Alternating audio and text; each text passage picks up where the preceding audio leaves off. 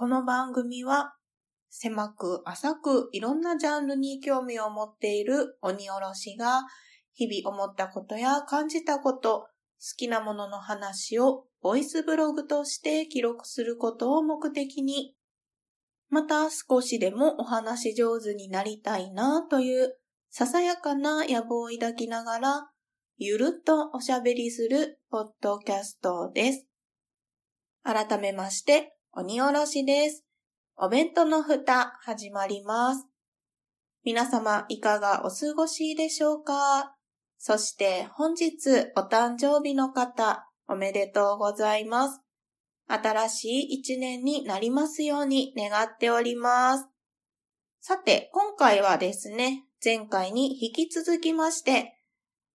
年末年始帰省レポーということでお話をしてまいりたいと思います。後編です。今回からですね、聞いてくださっている方は、ぜひぜひ前回の前編の方からですね、合わせてお聞きいただけますと、より楽しんでいただけるかなと思います。ただひたすらにですね、鬼おろしがあそこに行って、ここに行って楽しかったって お話をしておりますが、ゆるっとお付き合いいただけますと幸いでございます。前編ではですね、12月25日の移動日から12月28日までのお話をしておりました。後編はですね、12月29日から1月2日、東京に戻ってきた日までのお話をできたらなと思っております。はい。では、早速振り返っていきましょう。12月29日のお話です。この日もですね、夫とお出かけをしてきました。大阪は中之島にあります中央公会堂を見に行ってきました。ここではですね、中には入らず、あ入れたのかな？入れなかったのかな？それもね、調べきれてなかったんですけれども、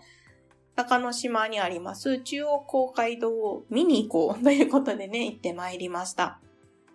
外観がどんな建物かと言いますと、レンガ造りで非常にレトロな雰囲気のある建物でございます。でこの日もですね、外で撮影をしている人がいらっしゃいまして、まあ、おそらくウェディングプランナーのそのパンフレットなんかに載せるような写真なのかなっていうね、すごく綺麗なモデルさんがウェディングドレスを着て撮影に臨んでいらっしゃいました。寒かったんですけどね。うん、でもね、すごく綺麗でした。で、そこからですね、この日のメインイベントはですね、地下鉄で言うと、境筋線になるのかな？の北浜駅が最寄りになります。昔ながらのお菓子屋さん。五感。発音どっちやろ？五感？五感？五感って言っちゃうんですけどね。漢数字の5に感じるって書いて五感というお店ですね。こちらは米粉を使ったお菓子で有名なお店でございます。大阪土産としても人気のお店でございます。お持ち帰りの店舗が1階にありまして、2階で飲食ができるっていうね、店舗になっております。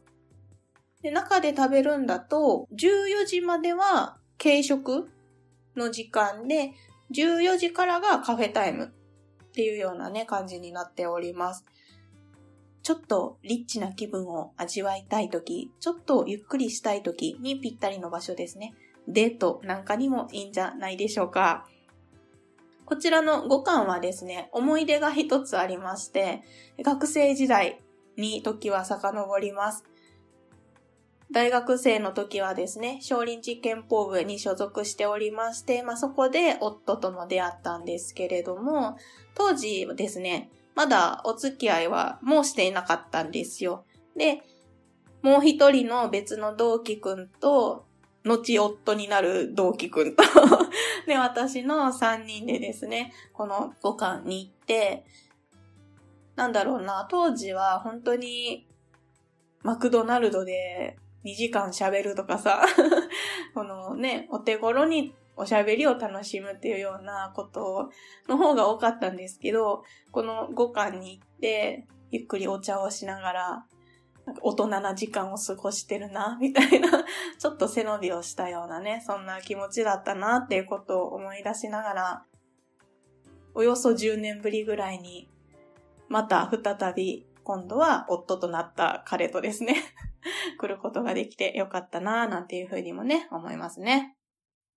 で、この日の夜はですね、夫はですね、幼馴染とご飯に行くっていうことを言ってましたので、じゃあ私も遊びに行くわ。ということでね、また再び、マーヤさんと会うことができました。しかも、そして今回はですね、さらに八部九夫さんと、そしてさらに再びゆうすけさんと女子会ができたんですね。梅田で待ち合わせをしたんですけれども、まあ、梅田の地下街も10年前とはすっかり変わっていますね。それはそうなんですけど、それにしても変わりすぎちゃうっていうぐらいむっちゃ変わってました。うん。ホワイっていう梅田はずっとあるんですけど、何だっけ駅、駅も？とか、あ、ド忘れしたけど、なんか別のカタカナのお買い物街みたいなところができてね、これはもう住んでなわからへんわっていうぐらいね、変わってましたね。でもなんとか待ち合わせも合流することができまして、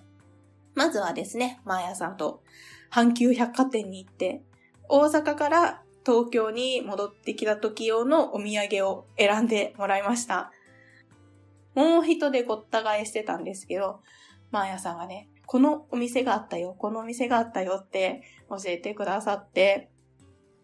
目的のものがいろいろ買うことができました。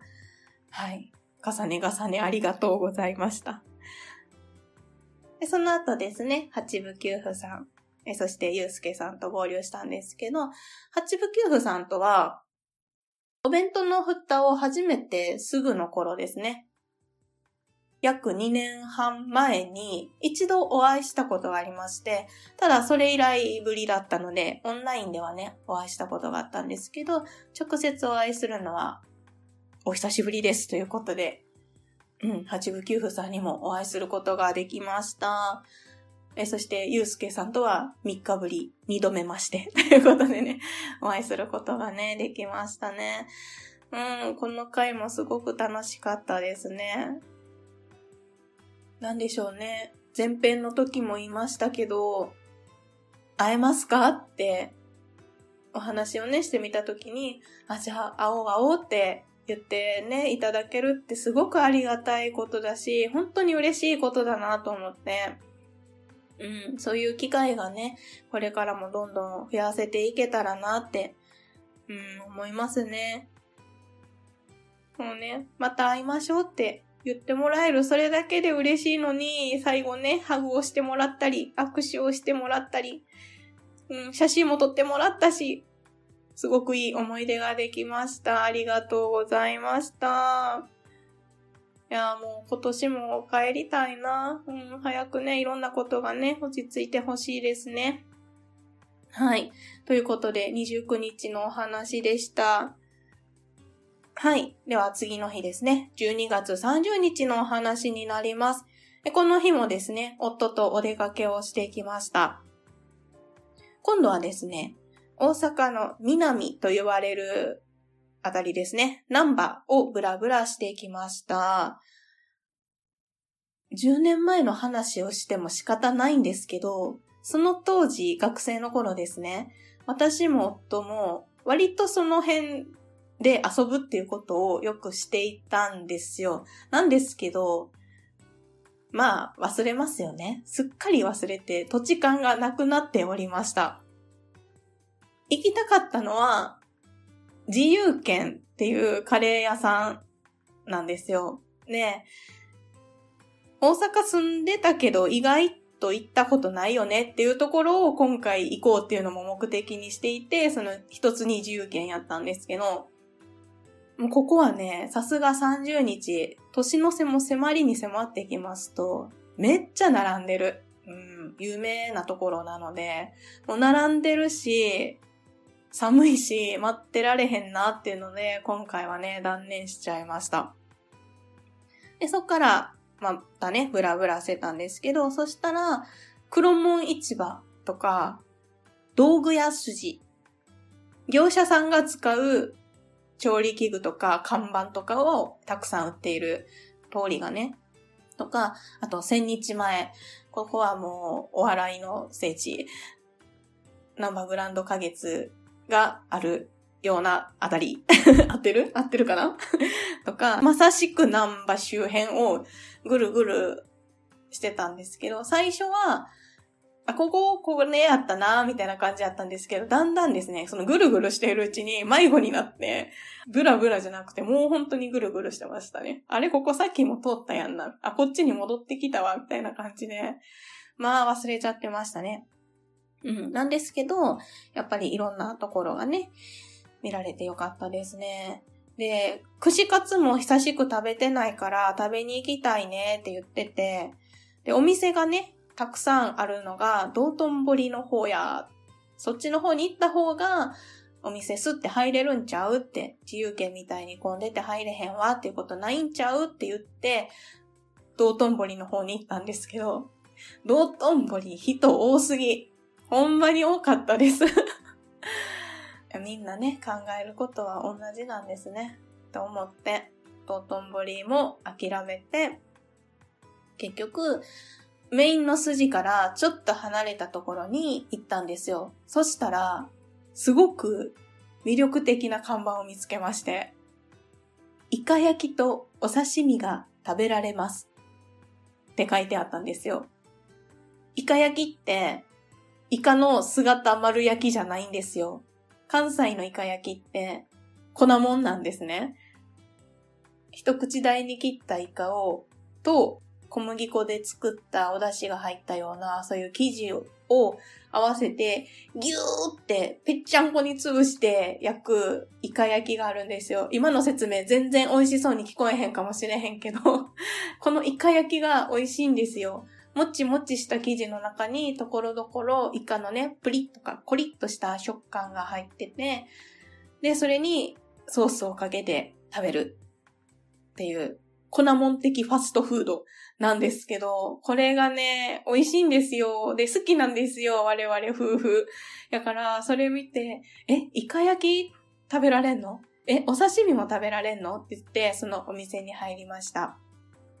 お店の名前は、魚のジンベエさんです。ひらがなで魚のジンベエさんですね。チェーン店なのかな？それはちょっとわからなかったんですけど、ここでね、ようやっと人心地をつくことができました。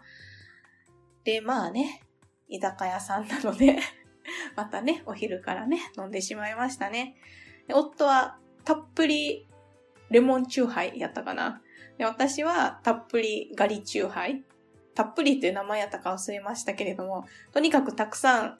レモンが入ってるのと、とにかくたくさんガリ、生姜の甘酢漬けが入ってるチューハイを頼みました。で私、生姜大好きなんですよ。ガリが大好きなので、これは飲んでみたいと思って、これを頼みました。大正解でした。うん。生姜のさっぱりした感じと、甘酢のね、甘酸っぱい感じなんですけど、それがチューハイなので焼酎とも合うし、これはお酒好きな人好きなんじゃないかな と思いましたね。で、目玉のイカ焼きとお刺身を注文したんですけど、カウンター席だったので、目の前でお作りをね、引いたはるのを見ることもできるんですよ。そうそう、それもすごい良かったし、あと、5種盛りで750円ぐらいなんですけど、どれも肉厚で、あと、あまり聞いたことがないお魚なんだけど、美味しい。ちょっと名前忘れちゃったけど、すごい美味しいのがあって、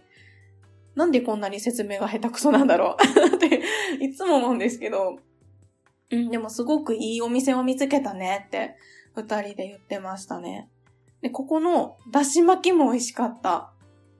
スプーンがつけて提供されるんですよ。それぐらい卵がトロトロ系のだし巻きなんですけど、美味しかったですね。ぶらっと見つけて、入ってみようって言って入って、こんなに大当たりなお店に入れたっていうのは、とっても嬉しかったですね。またしてもしっかりお酒もご飯も堪能してしまいました。この日はね、もう昼ブラブラっとして夜はお家でゆっくりしようって言ってたんで、お家に帰って、お父さんお母さんと一緒にお鍋を囲んでゆっくり過ごしました。といったところが12月30日のお話でございます。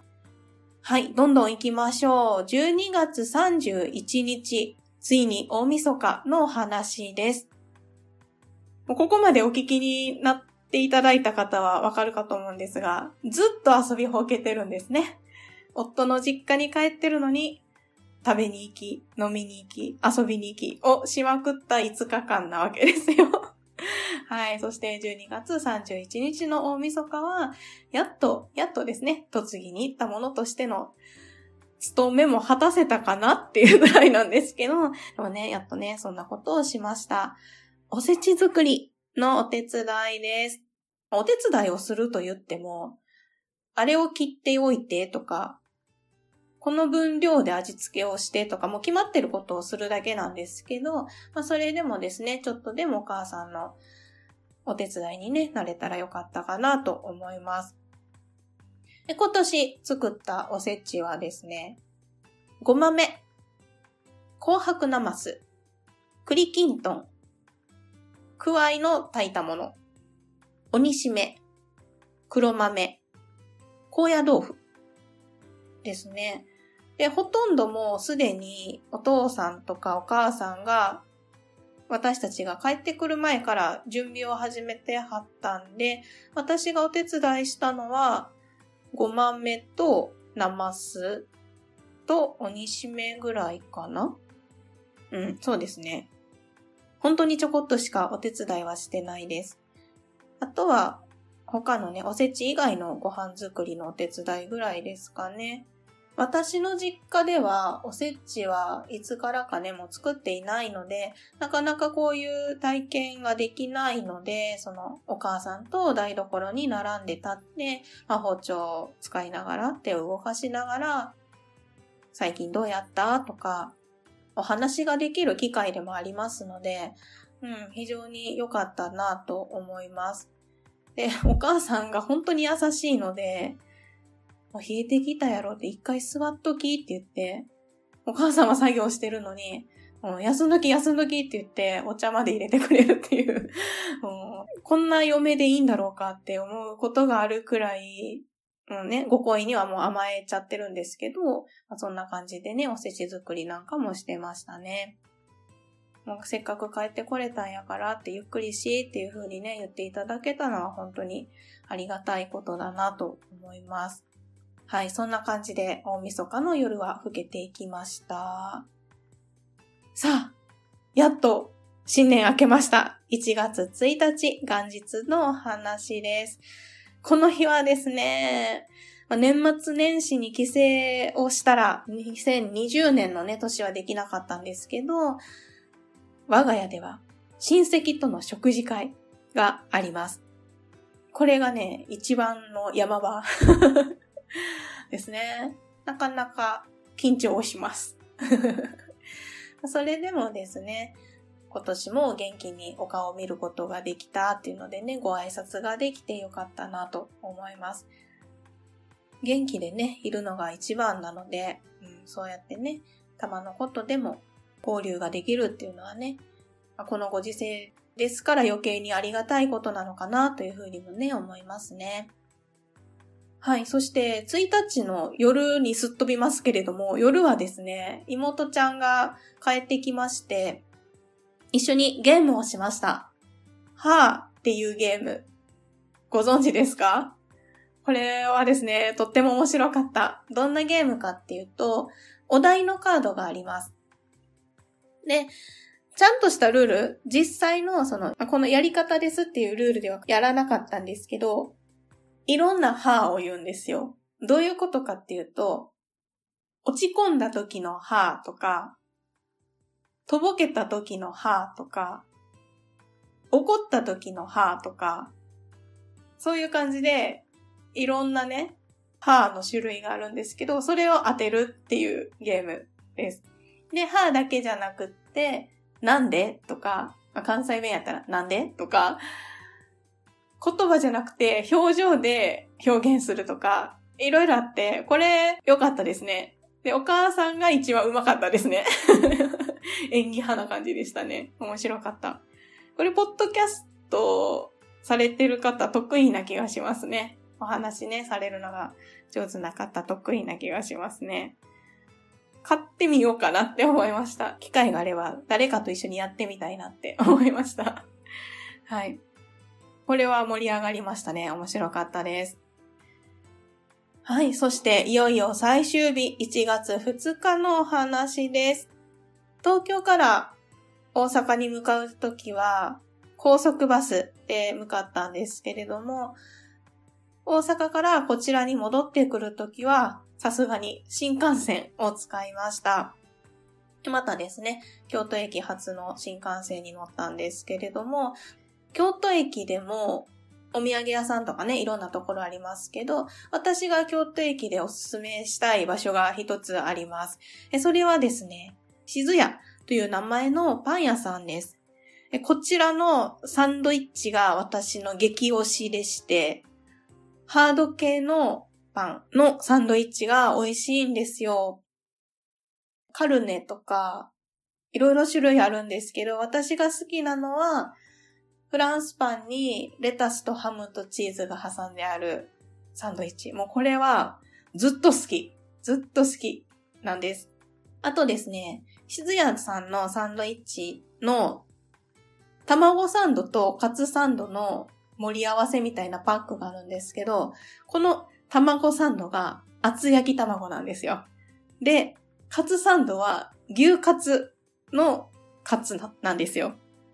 これは関西ならではやなっていう感じですね。卵サンドは、からしマヨネーズがほんのり効いているし、カツサンドはほんのりケチャップかなちょっと甘めのソースがついていて、食べ飽きない。本当に食べ飽きない。ずっと好きな静屋のサンドイッチおすすめでございます。また、静屋さんはアンパンなんかもね、専門で売ってるコーナーもありますので、ぜひぜひパン屋さんお好きな方、静屋さん行ってみてください。まあ、静屋さんは他にもね、店舗ございますので、行ってみてください。で、後ろ髪を引かれつつ、新幹線に乗りまして、帰ってきました。いや、新幹線早い。本当に早い。乗ってたんだって、2時間半とかですよね。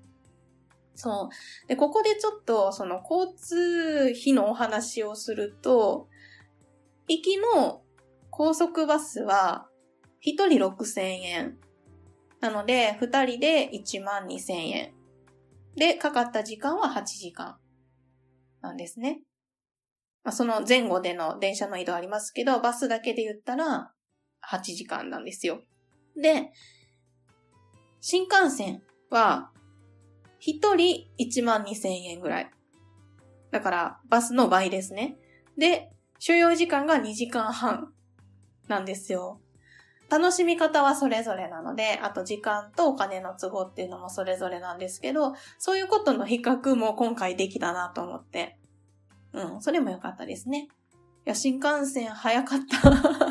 もうそれにつきますけれどもね。なので、2日にの朝に出て、昼過ぎにはお家に帰ってこれたっていうところですかね。はい、ということで、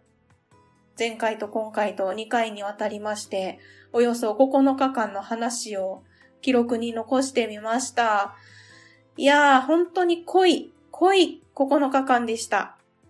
むちゃくちゃたくさん思い出できたし、お土産もね、物としてのお土産もだし、思い出としてのね、お土産もね、持って帰ってこれたなと思います。まだ帰ってきてから5日ぐらい経った時点で録音をしているんですけど、まだまだですね、余韻に浸っております。うん、話しながらね、ああ、こんなことがあったな、よかったな、っていうのもね、振り返りながらお話をしていました。聞いていただいている方には、ね、何が面白いかなっていうとこもあったかもしれないんですけど、今回のね、規制をね、記録に残しておこうと思ってお話をしてみました。おべふたノートというものをつけておりまして、こんなことをね、お話ししたいなっていうのを漏らさないようにメモをしているんですが、なんと今回3ページにわたってメモをしていましたね。はい。ということで、重ねてになりますが、今回の規制につきまして、会ってくださった皆さん、本当にありがとうございました。またですね、帰りましたら、遊んでやってください。もうそれを糧に日々頑張ってまいります。私の中でその変えるっていう概念がいろんなところにできてきている、まあ、転勤族であるがゆえにですね、いろんなところに帰る場所ができているなって、帰りたいなって思う場所があるなっていうのがね、非常にありがたいことだなと思っております。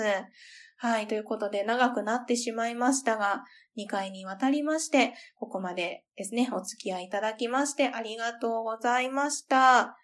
お弁当の蓋では皆様からのお便りをお待ちしております。ご意見、ご感想、ご質問、ツッコミ、アドバイスなどなど何でもお気軽にお送りください。メールアドレスはお弁当のふた、アットマーク、gmail.com。お弁当のふたは小文字で、o-b-e-n-t-o-n-o-f-u-t-a です。ツイッターも開設しております。ツイッターアカウントは、アットマーク、おべふた361。おべふたは OBEFUTA361 は数字です。検索してみてください。ハッシュタグはおべふた。おべはひらがな、ふたはカタカナです。Gmail、Twitter の DM、もしくはお弁当のふたお便りフォームにお便りをいただきますと、番組のステッカーをプレゼントしております。ぜひお気軽にお送りくださいませ。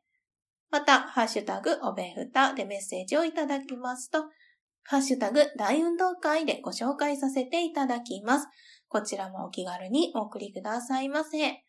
それでは今回も最後までお聴きいただきましてありがとうございました。